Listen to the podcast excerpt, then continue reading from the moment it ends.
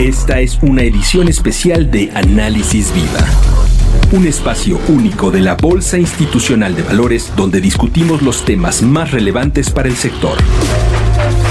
Análisis Viva, edición especial. ¿Qué tal? Bienvenidas, bienvenidos a este episodio especial de Análisis Viva. En esta ocasión tenemos la oportunidad de escuchar el audio del Panorama Económico Sencor, un evento que Grupo Sencor realizó en exclusiva para sus clientes en días pasados. Viva forma parte de Grupo Sencor junto con las empresas Enlace, MEI y PIP y se enorgullece en presentarles esta mesa de análisis moderada por María Arisa, directora general de la Bolsa Institucional de Valores. Muy buenos días a todos, muchísimas gracias por acompañarnos el día de hoy eh, en este evento que tenemos preparados para ustedes, para iniciar este 2022 y aprovecho obviamente para desearles a todos un muy feliz año. Y bueno, la verdad es que estoy muy contenta. Este evento eh, pues es ahora sí que un esfuerzo bien importante eh, y estamos en una mesa de gala que ahora voy a presentar, pero que hacemos desde Grupo Sencor. Sencor es una empresa que lleva más de 25 años proveyendo de infraestructura eh, tecnológica a los mercados financieros. Tenemos presencia en más de siete países y las empresas eh, que conformamos a Grupo Sencor está Enlace, eh, que pues todos, algunos de ustedes conocen, que obviamente es la primera empresa de corretaje interbancario en México. PIP, que es nuestro proveedor integral de precios, líder en valuaciones a precios razonables. Eh, MEI, que es el Mercado Electrónico Institucional, que brinda servicios de corretaje de bonos entre inversionistas institucionales e intermediarios financieros. Y Viva, que bueno, pues es la Bolsa Institucional de Valores que tengo el orgullo de dirigir y que llevamos en operación eh, pues ya tres años y medio. Con ello me encantaría presentarles a esta mesa, eh, empezando por Alejandra Marcos, directora de Análisis y Estrategia de Intercam Banco. Bienvenida, Ale. Alonso Cervera, economista en jefe para América Latina de Credit Suisse. Gracias, Alonso. Gracias, María. Y el doctor Iván Pliego, quien es hoy presidente de la CONSAR. Doctor, bienvenido. Gracias, María. Pues muchísimas gracias a todos ustedes por acompañarme hoy. La idea de esta mesa es pues ir comentando sobre los retos que todos sabemos que tenemos eh, este año empieza todavía con un tinte recesivo eh, y pues con eh, varios y complejos temas que debemos ir analizando en esta mesa poco a poco. Pero creo que hay enormes oportunidades. Y la idea de esta reunión entre nosotros es que conversemos, obviamente, sobre los retos, pero sobre todo sobre lo, sobre lo que cada uno de ustedes ve como una perspectiva hacia adelante para poder ir venciendo estos eh, pues estos obstáculos que vamos a tener eh, y que nos lleven pues obviamente a un buen puerto este año y ojalá eh, pues los siguientes. Entonces me encantaría ir de lo general a lo particular y para ello pues me gustaría empezar primero hablando sobre la perspectiva económica para el 2022. sabemos que la economía global se verá impactada en gran medida por los altos niveles de inflación así como las decisiones de política monetaria que de hecho vienen hoy. Quisiera empezar por ahí, Ale. ¿Cuáles consideras son los aspectos más importantes que van a marcar el rumbo de crecimiento económico mundial para este 2022? Muchas gracias María y muy buenos días. Yo creo que este año va a ser de continuación en el crecimiento económico global. Tan solo ayer el Fondo Monetario Internacional daba a conocer sus perspectivas de crecimiento para el año en donde después de haber crecido 5.9 en el 2021 se va a moderar el crecimiento este año. Ahora pronostica un crecimiento de 4.4%, muy similar a lo que trae el Banco Mundial, la OCDE que andan sobre 4.5 y 4.1 respectivamente. Está revisando a la baja, sí, una moderación en esta alza, básicamente porque Estados Unidos se revisó puntualmente ante menores perspectivas de lo que pudiera aportar este plan eh, que se ha venido trabajando en Estados Unidos de infraestructura que ha propuesto Biden. Entonces revisa a la baja el crecimiento, pero aún así sigue siendo un crecimiento muy por arriba del potencial de crecimiento de la economía de Estados Unidos, que es 1.8. Eh, de acuerdo al Fondo Monetario internacional, Estados Unidos va a crecer 4%, que sin duda es un crecimiento enorme. Acuérdenos que en Estados Unidos gran parte del Producto Interno Bruto acaba siendo servicios y que también buena parte de estas revisiones tienen que ver con esta nueva ola que ha sido sumamente virulenta, que ha traído nuevas disrupciones en la oferta, nuevos choques en las cadenas de suministro. Hoy vemos cómo, pues prácticamente a nivel global ha habido ausencia de los trabajadores y eso ha hecho que, por ejemplo, no se surtan los anaqueles, que tengamos estos impactos, aunque van a ser de muchísimo menor impacto y de muy corto plazo. Creo que tú lo dijiste muy bien, dos temas torales en este año, eh, inflación y política monetaria. La inflación a nivel global se ha acelerado en las últimas décadas, tan solo en Estados Unidos no veíamos una inflación tan elevada desde 1982. Eh, en Estados Unidos yo te diría, los americanos no están acostumbrados a vivir con una inflación sobre los niveles que cerró el año pasado, más del 7%, y encima de ello tenemos condiciones adversas con respecto a la política monetaria, porque independientemente de la trayectoria que vaya a eh, encaminar la inflación, que sí se esperaría que ceda hacia la segunda mitad del año, vamos a tener un retiro de liquidez. Vamos a tener, hoy lo decías, decisión de política monetaria, ¿no? En donde eh, ya los mercados están anticipando que la Reserva Federal va a aumentar las tasas entre tres y cuatro ocasiones, va a empezar a discutir el tamaño de la hoja de balance, vamos a ver menores condiciones de liquidez y eso, por supuesto, también va a impactar, eh, pues no nada más a los americanos, sino yo les diría prácticamente a todo el mundo. Lo que haga puntualmente la Reserva Federal va a tener un impacto directo en la economía global y en los mercados financieros. Yo creo que aquí el tema que habría que eh, dilucidar hacia adelante es qué pasaría si la inflación a final de cuentas no cede. Ya Jerome Powell dijo desde noviembre del año pasado que la inflación había dejado de tener este carácter temporal.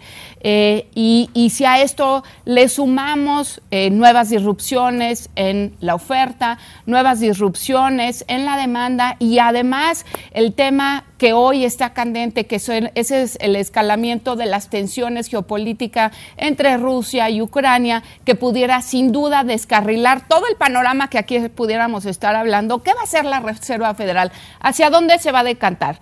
¿Hacia seguir tolerando una inflación alta o a meterle un freno a la economía y subir las tasas de tal manera que inclusive pudiéramos hablar de un crecimiento económico negativo o recesión? Creo que la conducción de la política monetaria puntualmente en Estados Unidos, por un lado, y la trayectoria de inflación a nivel global y en Estados Unidos van a ser los dos temas primordiales y los factores determinantes del crecimiento económico y de la conducción de los mercados financieros, yo te diría, para este año. Súper bien. Quisiera tal vez ahora eh, concentrarnos en la parte de finanzas públicas de nuestro país, Alonso y hay que reconocer, la verdad es que hasta ahora han sido sanas. Eh, y este tema creo que nos da y nos ha dado una ventaja eh, competitiva contra otros mercados emergentes, sobre todo justamente en este año, el cual va a ser muy retador y con mucha incertidumbre para la economía en general.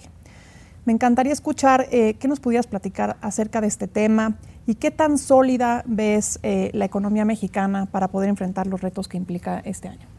Gracias, María. Bueno, efectivamente, eh, las quejas que pudimos haber tenido hace un par de años por la ausencia de un estímulo fiscal eh, van a quedar en el olvido, eh, van a quedar atrás y ahora la disciplina fiscal que ha seguido esta administración va a ser un punto a nuestro favor, porque esto nos va a permitir diferenciarnos con respecto a otros países en la región, otros países emergentes, inclusive con respecto a otros países desarrollados la decisión del presidente fue de ser muy austero en lo fiscal, eh, no aumentó el endeudamiento de forma importante, sí tiene un costo en la economía, la falta de apoyo a empresas, a familias, esas huellas van a quedar ahí, pero en un año tan eh, complicado como puede ser el 2022, en el que las, eh, los bancos centrales están subiendo tasas, hay un retiro de liquidez, como lo comentaba Alejandra, puede ser un año donde haya mucha aversión al riesgo, que los inversionistas no quieran tomar riesgo en países emergentes, por ejemplo. Y a la hora de discriminar o de diferenciar, estos inversionistas van a ver que México fue de los mejor portados en el ámbito fiscal. Y esa va a ser una fuente de fortaleza, porque al momento en que las tasas a nivel mundial están subiendo, México va a ser de los países con mejor, menores requerimientos de financiamiento va a tener. Y eso es un plus para nosotros. Entonces creo que, eh, otra vez, nos pudimos quejar hace un par de años, ahora debemos estar agradecidos de que las finanzas públicas se cuidaron en la forma en la que se cuidaron. Y creo que en lo que resta de, esta administración, esta va a seguir siendo la tónica. Va a ser muy poco probable, creo yo, que el presidente quiera gastar de más en 2023 o en 2024. Creo que la disciplina fiscal estará hasta el cierre de esta administración. Hay fragilidad en las finanzas públicas, pero esas se tendrán que abordar probablemente en el otro sexenio. Pero yo creo que por ahora, eh, y con esto termino, eh, creo que eh, México está bien parado, tiene pocos desequilibrios fiscales, pocos desequilibrios externos, y esto nos pone en una buena posición para enfrentar un entorno muy incierto y potencialmente complicado. Alonso, a ver, construyendo un poquito sobre lo que me estás comentando, y dado que lograr crecimientos a tasa más acelerada nos va a costar más trabajo, ¿cómo crees que puede haberse impactado eh, si es que se llegase a impactar el grado de inversión eh, por parte de las calificadoras? Eh, yo creo que la calificación crediticia que tiene el país puede verse afectada adversamente en lo que resta del año, en el 2022, por alguna calificadora, la que mejor calificada nos tiene, que es Moody's. Pero si esta fuera la escuela, Moody's nos tiene en un 8 Standard Poor's un 7 y Fitch un 6. No hemos reprobado. Perder el grado de inversión significaría que nos bajen de 6 a 5 y ahí estamos reprobados. Perdemos el grado de inversión. Creo que es muy improbable que esto suceda. Fitch tiene una perspectiva neutral en la deuda, eh, en la calificación de la deuda. Quiere decir que no está sesgada ni a subir la calificación ni a bajarla. Y esa es la que nos tiene en la rayita, con el 6 de calificación. Fitch tendría que primero avisar que nos pone en perspectiva negativa y luego dar el golpe y dar la baja en la, en la calificación. No creo que suceda, creo que México no va a perder el grado de inversión en el 2022, puede que no lo pierda inclusive en lo que resta de esta administración, pero sí hay que estar conscientes de que la que mejor nos califica, que es Moody's, con ese 8 de calificación, pueda decir, pues llevo dos años amenazando con que tal vez les bajo la calificación, pues tal vez si pasa la reforma eléctrica, si el crecimiento nos, nos decepciona, puede ser que diga, de aquí me agarro para bajar en un escalón y nos dejen siete y seguimos aprobando la materia. ¿Qué pasa eso? Creo que vamos a cerrar aquí esta primera ronda dándole eh, pues espacio a nuestro regulador, eh, pieza fundamental de nuestro mercado. Y creo que otro importante elemento, eh, doctor, para nuestra economía es la tasa de desempleo, la cual tuvo afectaciones eh, importantes a raíz de la pandemia y derivó en que en 2021 casi dos millones de personas hicieran retiros a su cuenta eh, de Afore. Sabemos que han venido trabajando mucho, lo platicamos en nuestra última reunión, doctor, en estos primeros meses de su gestión y han habido cambios eh, recientes para las AFORES, eh, como fue la propia eh, baja de comisiones. ¿Podría platicarnos en qué aspectos está incidiendo la CONSAR, qué visión tiene para este año y para México? Cómo no, muchísimas gracias por la invitación también y es un gusto compartir la mesa con todos ustedes.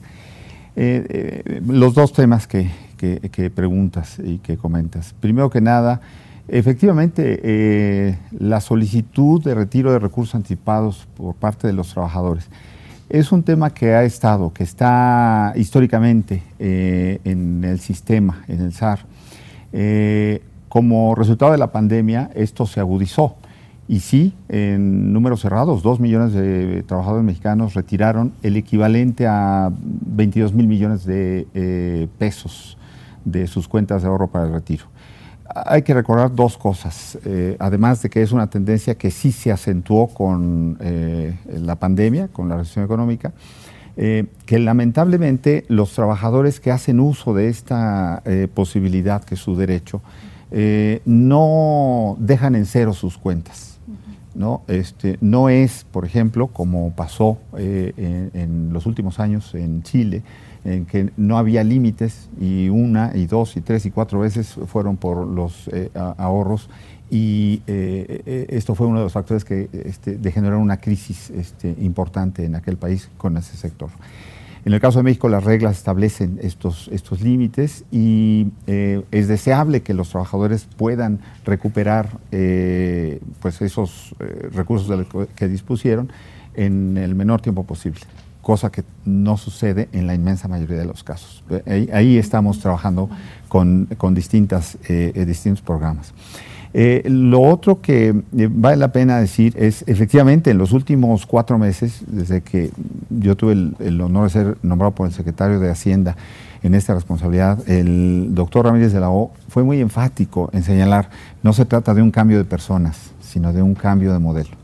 Y esto es muy importante, es una frase que a mí me eh, marca por esta responsabilidad tan grande que hay de empezar por alinear eh, lo que dice la ley, la ley que aprobó el Congreso en diciembre de 2020 respecto de tener referentes internacionales que hagan eh, pues más eh, competitiva, digamos, a este, a este sector en, esos términos de comparación internacional. esto tiene dos grandes pilares, esta reforma. Uno, a partir de 2023, como todos sabemos, eh, se va a incrementar paulatinamente hasta 2031 eh, la aportación de los empleadores del ahorro para el retiro de los trabajadores. Esto va a llevar del tradicional histórico 6.5 de ahorro para el retiro, que era desde luego escaso, muy limitado, a un 15%, que es muy bueno, es de los números que recomienda la OCDE en términos del ahorro para el retiro va a llevar varios años y va a cuenta, digamos, de los empleadores. Esto es una muy buena noticia para los trabajadores, muy buena noticia para eh, el sector, porque se van a ver incrementados los recursos eh, este, en, el, propio sector. Eh, adicionalmente está el tema que tú señalaste, María, de la reducción de las comisiones. La iniciativa de ley establecía esos parámetros internacionales, fue aprobada en esos términos y lo que hicimos fue alinear eh, no nada más el espíritu de la letra de la, de la ley con esta metodología que marcó eh, con los datos actualizados en punto 57 el tope para que las AFORES pudieran cobrar eh, a partir de enero, del primero de enero de este año. Eso significó una reducción de 23 puntos base del promedio de lo que cobraban las AFORES en 2021, que era de punto 80 en números cerrados, a punto 53.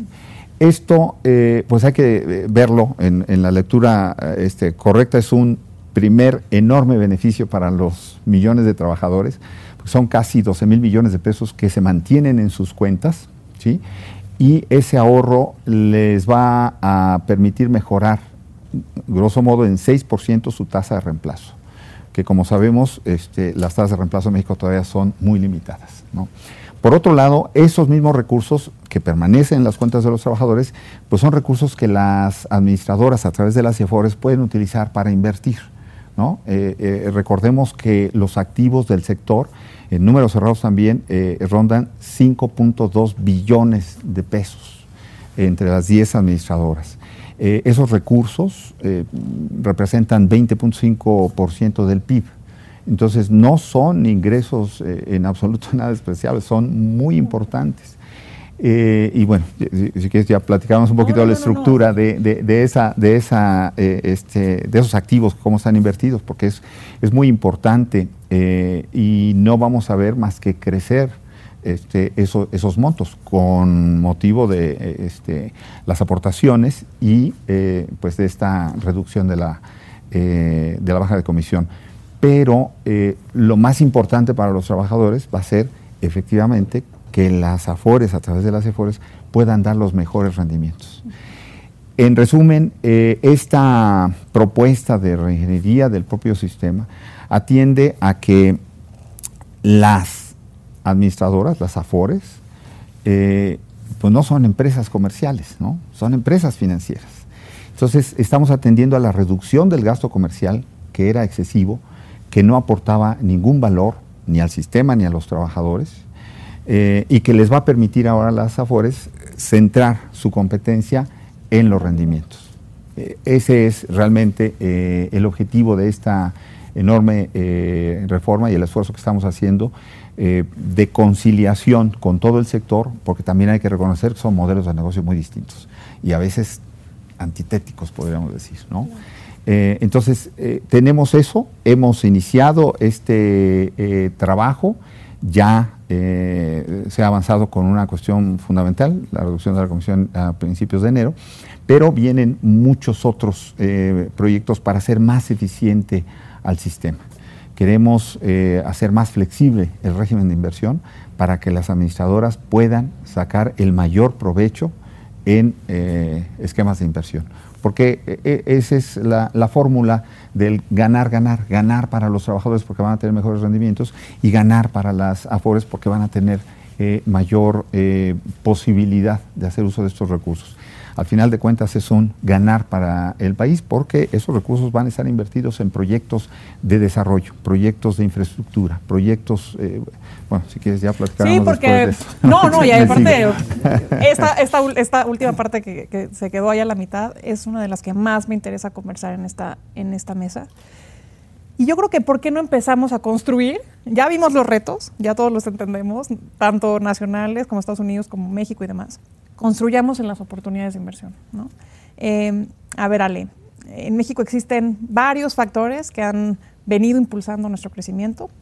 Dos de estos eh, pues han sido las remesas, eh, que en 2021 sumaron una cifra récord de 48 46.800 millones de dólares. Por otro lado, creo que hemos tomado importante liderazgo ubicándonos dentro de los tres principales socios para Estados Unidos, junto con Canadá y con China.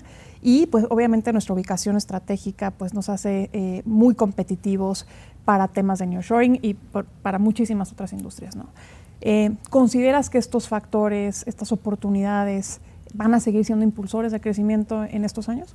Sí, eh, y te diría puntualmente, sí, y sin duda, y tal como lo dijo Adrián, el crecimiento va a ser eh, heterogéneo entre sectores y entre regiones del país.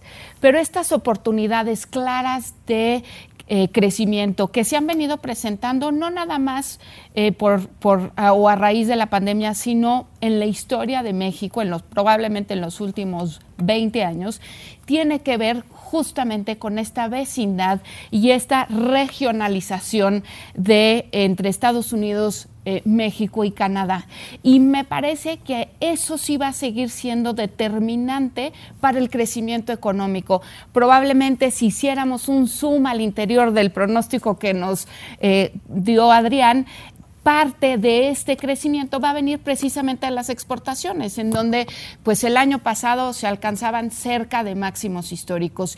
Eh, si volteamos a ver nuevamente eh, eh, por cada una de las actividades, por ejemplo, producción industrial fue la que más rápido empezó a crecer y si bien es cierto, recientemente ha mostrado signos de lateralidad, me parece que es únicamente por este componente probablemente relacionado con la falta de eh, semiconductores o de chips a nivel mundial que eventualmente se regularizaría hacia, la segunda mitad del año. Puntualmente creo que eh, la integración de las cadenas productivas entre México, Estados Unidos y Canadá va a seguir siendo muy favorable para el crecimiento y es ahí donde estamos detectando las mejores y las mayores oportunidades.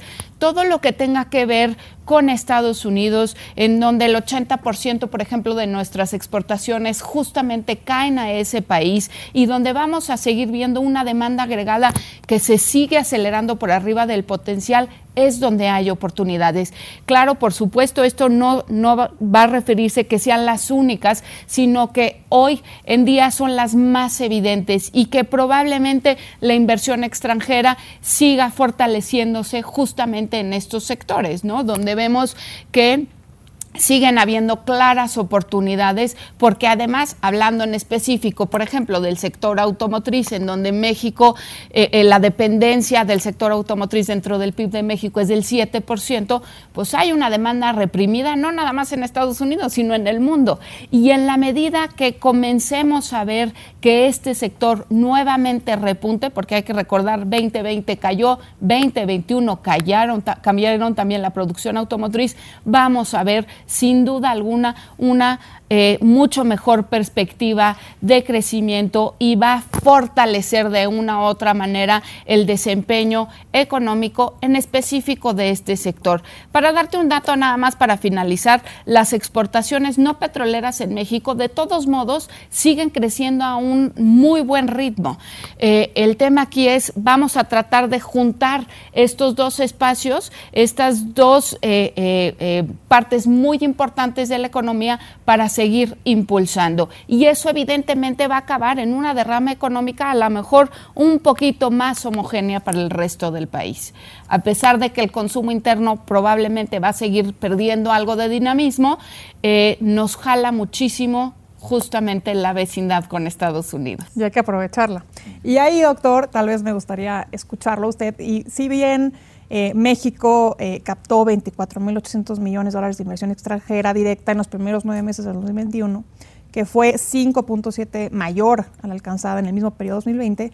Vimos una salida importante de capitales en estos dos años, específicamente en deuda gubernamental, eh, impulsados por muchos factores, COVID, incremento eh, de, pues, eh, de, tasas, este, incertidumbre de las decisiones de gobierno, eh, sobre todo el tema también de las reformas que son controversiales como la, como la energética específicamente. ¿no? Doctor, necesitamos atraer inversión extranjera.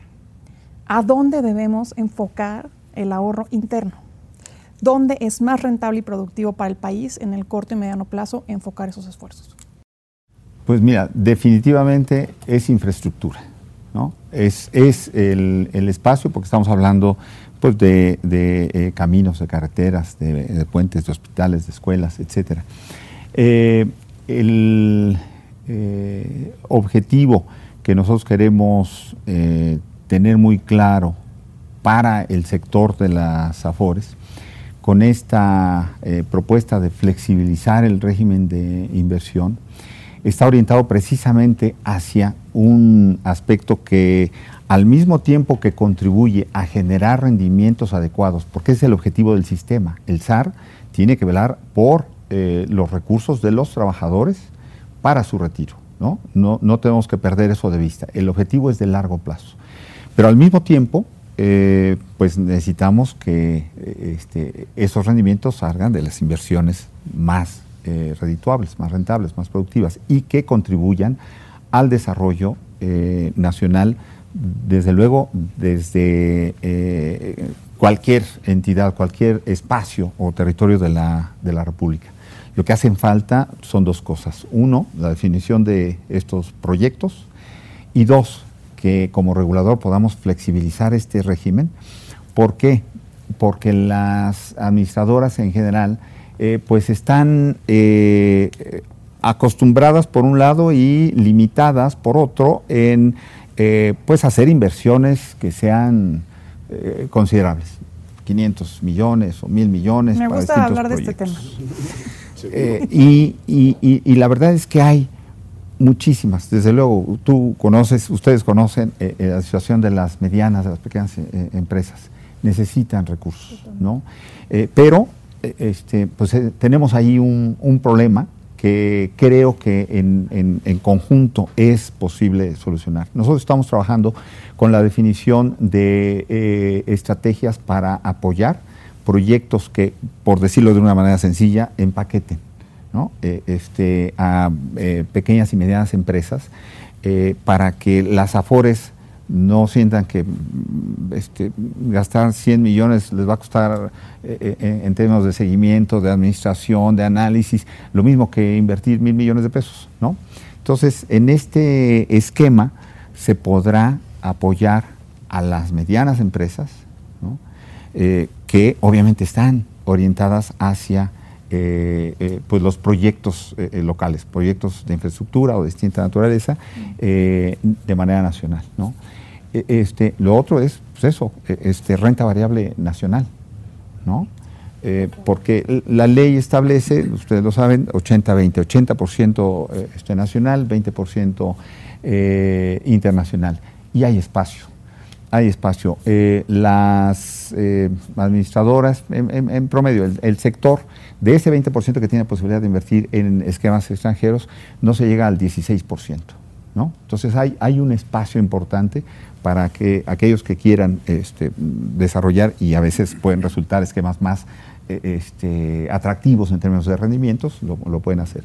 Pero sobre todo hay el espacio en las inversiones nacionales. Entonces, esos, esos proyectos eh, están en la mira del sector y como regulador tenemos la responsabilidad de garantizar que existe esa posibilidad y que no se están corriendo riesgos ¿no? innecesarios. la responsabilidad del regulador, como ustedes saben, es eh, eh, este, poner ese régimen de inversión cuidando los intereses. es, es este, esa, digamos, la, instrucción, los, los, trabajadores en el centro del sistema sin afectar a las empresas. No, comenté en la parte inicial, eh, cuando hablé de la reducción del gasto comercial, la verdad es que también estamos haciendo un esfuerzo para reducir el costo regulatorio de las administradoras, porque eso también va a contribuir ¿no? a que las administradoras puedan hacer su trabajo de manera más, más eficiente. ¿no? Y, e insisto, porque ese es, eh, eh, yo la definiría como la piedra angular de esta transformación. el hecho de que las administradoras puedan competir por rendimientos es lo que verdaderamente eh, materializa el espíritu de ese sistema. No, perdón por la expresión, la rebatinga de cuentas ¿no? en, el, sistema, sino la creación de valor, ¿no? la generación de valor. Eh, por eso promover el ahorro voluntario, promover el registro de nuevas cuentas, el sistema tiene 70 millones de cuentas, 70.7 millones de cuentas, ¿no? Eh, pero hay varias decenas, varios millones de cuentas o de trabajadores potenciales que este, eh, pues deberían estar registrados y no están. Y es labor de las AFORES, es, trabajo de las administradoras buscar incorporar al sistema a todos esos millones de trabajadores independientemente de que coticen en el IMSS, que coticen en el ISTE o que no coticen en la Seguridad Social los trabajadores independientes, los trabajadores informales, los trabajadores que, trabajan por su cuenta, tienen derecho y muchas veces no lo saben. Ahí es donde está otra de, eh, las grandes responsabilidades y de los grandes retos como, como reguladores. Necesitamos eh, difundir este mensaje, hacer conciencia en que todos los trabajadores, independientemente de si cotizan o no algún sistema de seguridad social, tienen derecho a tener su cuenta de ahorro para el retiro. ¿no? Entonces, eh, eh, este, todo eso es parte de esta transformación que iniciamos eh, hace cuatro meses. Y este año nosotros vemos con mucho, no solamente ánimo, optimismo, manteniendo la guardia en alto, como decíamos, por el tema de la, de la pandemia, pero existen muchas posibilidades para que las AFORES puedan todavía sacarle mayor provecho al régimen de, de inversión, incluso sin tener que modificar la ley porque tenemos espacio todavía. Lo que hace falta es, eh, decía yo hace un momento, este, tener, contar con esos proyectos y contar también con esas estrategias que permitan apoyar a las medianas empresas. Y empatar, empatar el, el, atractivo que puedan presentar esas emisiones con el propio apetito de hacer, de, participar, porque eh, siento que nos hemos eh, quedado un poco cortos en, la forma en la que vamos empatando oferta y demanda y eso ha generado, eh, yo creo, un eh, menos dinamismo en la parte de en el mercado primario y secundario y la verdad que me encanta escuchar que, eh, su visión es a fortalecer el posicionamiento y la actividad de, las AFORES para las pymes específicamente, que es un sector importantísimo y que necesita de financiamiento y de apoyo eh, de mediano y largo plazo. Eh, y la parte del empaquetamiento me parece bien relevante. Muchas gracias. Y yo creo que atendiendo a esa solicitud de la demanda, quiero escuchar si hay oferta. ¿Qué ves en la parte de, de deuda, Alonso? Con este cambio de tasas? Eh, ¿cómo, ¿cómo, se perfila esta, eh, pues esta oportunidad para, para, la, demanda? Claro, bueno, primero yo felicito al doctor por la iniciativa que tienen en la CONSAR. Yo creo que es una gran noticia el, el, cambio que están propiciando para que las AFORES se enfoquen en mejorar el rendimiento que le ofrecen al trabajador, que el trabajador esté al centro del sistema eh, en la medida en que las AFORES ya no tengan incertidumbre con respecto a las comisiones, que se puedan dedicar a invertir y a crecer su equipo de análisis y a crecer su equipo de inversión, quitándole al esfuerzo comercial de la rebatinga de clientes. A mí me da la impresión que parte de lo que pasó en México, atendiendo a tu pregunta, María, eh, lo que ha pasado en, tiempos recientes, ha sido, se ha secado la liquidez en el mercado de dinero. ha habido volúmenes negociados mucho más bajos que en el pasado, a pesar de que el sistema de ahorro para el retiro sigue creciendo. Entonces, ¿cómo tienes una entrada enorme de recursos a las AFORES y las AFORES no se mueven? Creo que han estado muy paralizadas, puede ser por el tema de la incertidumbre de las comisiones. Eh, yo creo que en la medida en que ustedes puedan seguir dándoles certidumbre sobre las reglas del juego, yo creo que las AFORES no tendrán una excusa para estar eh, paralizadas y, solamente viendo pasar las transacciones. Creo que aquí hay, eh, podemos empatar muy bien eh, el, interés del regulador con los vehículos como el que tú eh, diriges muy exitosamente, María. Creo que debemos de repensar cuál es la oferta en México. Son las, nada más las grandes empresas, los grandes contribuyentes los que pueden listarse y emitir deuda, o son cientos de miles de empresas medianas y pequeñas que están ávidas de recursos, que quieren crecer, que quieren ser más exitosas. El apetito está ahí, el vehículo está ahí y creo que lo que nos ha faltado en México ha sido el lado de la demanda.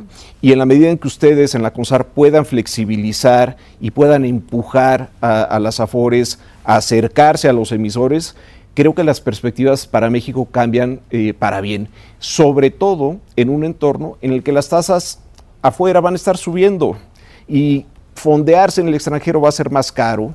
Eh, y probablemente el apetito extranjero por entrar a México se va a, disminuir probablemente todavía más. Entonces, México es un gran país, tenemos grandes oportunidades, hay un sistema de ahorro para el retiro que crece, que está bien manejado. Ese es el dinero que tiene que aterrizar que tiene que fluir a las empresas medianas y pequeñas por el bien de México. No podemos estar más de acuerdo. Me está gustando mucho esta, estas conclusiones. Me gustaría tal vez un comentario de ustedes. Eh, ¿Qué aspectos eh, tienen que cambiar en México? ¿Tenemos que reforzar? ¿Cómo tenemos que trabajar eh, para darle más dinamismo a nuestro mercado? Para atraer más capital a México. ¿Qué tenemos que hacer? Cada uno con una visión final eh, y se los agradezco mucho. Muchas gracias, María. A mí me gustaría, antes de contestarte puntualmente, eh, que vale la pena decir, el mercado mexicano es de los más baratos en términos de evaluación dentro de todos los mercados emergentes. Encima de ello, ya dijimos, tiene una posición competitiva eh, relativa contra otras economías latinoamericanas, sin duda de ventaja. El ahorro está ahí, la eh, visión y la estrategia también. y, bien, ¿eh? Hablábamos hace rato, justamente representa el 20% del PIB en el 2031, probablemente eh, va a ser el 30%. necesitamos justamente llegar a estas pymes que, por cierto, representan la mayor parte del empleo del país, el mayor motor económico, a acercarlos justamente a la institución que tú diriges y decir, sí proyectos productivos de largo plazo. Creo que justo hay que empatar la oferta que, existe, flexibilizar sin duda las reglas, pero también flexibilizar la velocidad y la administración con la que las empresas se pueden listar, ¿no? El, poderlas apoyar, llevarlas de la mano, el fortalecer sus órganos de gobierno corporativo, el tratar de guiarlos en donde se junta justamente la oferta con la demanda y decirles si es posible, por supuesto, aumentar el tamaño y la profundidad del mercado La verdad es que México, desafortunadamente, el, el mercado representa el 30% del PIB en Estados Unidos es más del 200%, en, en, Brasil, para compartirles un dato, 49%, y donde sí hay grandes necesidades de financiamiento, proyectos productivos en donde se necesita la inversión de largo plazo. Y es justamente ahí donde tú entras en esta visión para tratar de guiar y acompañar a las empresas y juntar justamente o eh, poner sobre la mesa esta unión de oferta y de demanda. ¿no? Gracias, Ale. Muchas gracias. Comentario final, Alonso. ¿Qué debemos de hacer para atraer la inversión? Eh, para darle ¿O la qué vuelta. pasitos tenemos o que qué dar, pasitos. o qué más Bueno, nos yo- falta. Yo creo que eh, México requiere una tasa de crecimiento más alta y para que tengamos una tasa de crecimiento más alta, Adrián ya comentó muchos de los datos, requerimos de inversión, inversión pública e inversión privada. Eh, ¿Cómo incentivamos? La inversión pública está un poco atada de manos por la fragilidad de las finanzas públicas. Hay que alentar la inversión privada con reglas del juego que sean claras, con un marco jurídico predecible, estable. Eh, creo que eso es lo que falta. Eh, y lo vemos en las encuestas del Banco de México que, recaban mes con mes. ¿Cuáles son las limitantes al crecimiento? Son factores de gobernanza, Estado de Derecho, crimen, corrupción. En la medida en que podamos avanzar eh, disminuyendo estos temas, México es un gran país, las oportunidades están ahí, el inversionista, el empresario se va a animar a invertir, pero tiene que tener esa certidumbre, esa visibilidad y esa seguridad de hacer las cosas. Totalmente, Alonso. Doctor, una reflexión final. Eh, Bueno, trataré de ser breve. La verdad es que son muchos, muchos temas que valdría la pena eh, este, eh, utilizar para, para concluir aquí. Eh, yo diría que necesitamos hacer continuar y profundizar lo que hemos venido haciendo. Desde hace eh, casi tres años, con la reforma de 2019 del de, el esquema de las cinco CIEFORES, que se transformó en las 10 CIEFORES generacionales, esto le dio un eh, impulso muy importante con la visión, digamos, de la presente administración, el interés de los trabajadores en el centro, sin descuidar las empresas. ¿no? Ese cambio mejora, eh, eh, son los cálculos que nosotros tenemos, entre 2 y 4% la tasa de reemplazo. ¿Por qué? Porque ya no nos van a cambiar en las CIEFORES cuando cumplimos cierta edad, ¿no? Estamos ahora en una CIEFORE y ahí nos vamos a quedar el resto de nuestra vida laboral, no importa si son 20, 40 años, los que sean. ¿no? Esto es una eh, mejora estructural y México es pionero en ese, en, ese sentido. Eh, continuando con todo esto, lo que hemos iniciado ya, eh, esa ley aprobada en 2020, que le da otro gran impulso. Es una ley que yo la podría comparar pues con la de hace casi 25 años cuando se creó el propio sistema. Pero cuando se creó el sistema atendía a una preocupación de finanzas públicas, que desde luego era de enorme importancia. Ahora creo que la diferencia fue, sí se atiende a las finanzas públicas, pero sobre todo al interés de los trabajadores, porque ese es la naturaleza de la institución y de todo el sistema el retiro de los trabajadores. Y estamos hablando del retiro de, pues, de todos nosotros. En algún momento vamos a llegar a, esa eh, eh, etapa y necesitamos prever. El nombre del juego es largo plazo. Eh, nosotros tenemos que también insistir con las administradoras a que no se busque el cortoplacismo. sí se tiene, sí se tiene mucho en, deuda, por ejemplo, deuda este, gubernamental o deuda corporativa, eh, pero cuando inició el sistema era más del 80%. Hoy rebasa apenas el 50, 53%. ¿no? Eh, todavía hay, digamos, espacio, como decíamos, para que eh, se invierta en proyectos de desarrollo. De desarrollo, decía yo, inicialmente de infraestructura, pero hay muchos espacios, o sea, proyectos agroindustriales que dan resultados, de, digamos, de manera pronta, pero la inversión es de largo plazo. ¿no? El objetivo tiene que ser ese tener los mejores rendimientos para que los trabajadores se puedan retirar en las mejores condiciones. Entonces, ¿qué estamos haciendo? Ahorita mencioné, son, este año se cumplen 25 años del sistema. ¿no? Entonces yo creo que eh, hay muchas razones para hablar bien del de sistema, pero también hay mucho que hacer. La principal responsabilidad nuestra viene acompañada del de, eh, tema de la flexibilización del régimen de inversión, es supervisar supervisar que las administradoras igual eh, puedan dedicarse a competir por los rendimientos y evitar lo que se dio en el pasado por años, distorsiones de carácter, digamos, comercial, ¿no? Por el corto plazo y por esta deformación de pues, los llamados este, eh, eh, promotores comerciales, ¿no? La mitad, casi la mitad, 47% de los recursos de los 5.2 billones de pesos que administra el sistema son resultado de los rendimientos. ¿no? Entonces, es un sistema exitoso, pero se necesita fortalecer. Eh, eh, eh, efectivamente, como decía, va a, representar casi 30% en muy pocos años. ¿no? De los 5.2 billones, en el final de la década a lo mejor vamos a rebasar los 8 billones de, pesos. ¿no? e insisto, la reducción de la comisión es muy buena para los trabajadores, pero es limitada, ¿no? porque hay, hay un piso. Eh, las aportaciones son muy buenas, llegarán hasta el 15%, pero también no, no podrán crecer demasiado más. El lugar, la fuente de donde van a salir los recursos para que los trabajadores se retiren en condiciones de dignidad, viene nada más de los rendimientos y los rendimientos de las inversiones. Por eso es que creo que aquí es donde se conjugan todos estos elementos. Eh, para que eh, crezcan más empresas, para que las empresas empresas, eh, inviertan en proyectos productivos, de infraestructura y de otras características. Y desde luego este, que tengan la posibilidad de enlistarse es, es una este, alternativa que se necesita impulsar en, en nuestro país. ¿no? Eh, así que pues también lo que toca para el trabajo que haces, María. Muchísimas gracias. Yo lo dejaría y la verdad es que son muchos temas, pero creo que eh, ahí están los principales elementos, mantener el ánimo, el optimismo y seguir lo que estamos haciendo. Muchísimas gracias. Yo creo que queda muy claro que hay muchos retos, pero hay más oportunidades.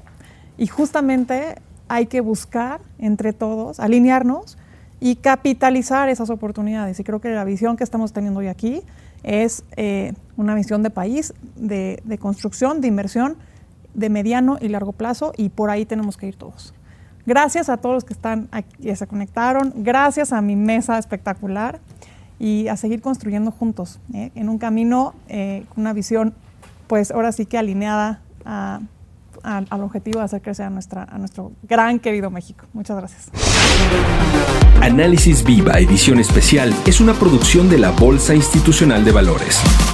Suscríbete a nuestro podcast, síguenos en todas nuestras redes sociales y visita nuestro sitio web viva.mx para que obtengas la información más completa de los mercados en México. Análisis Viva, edición especial.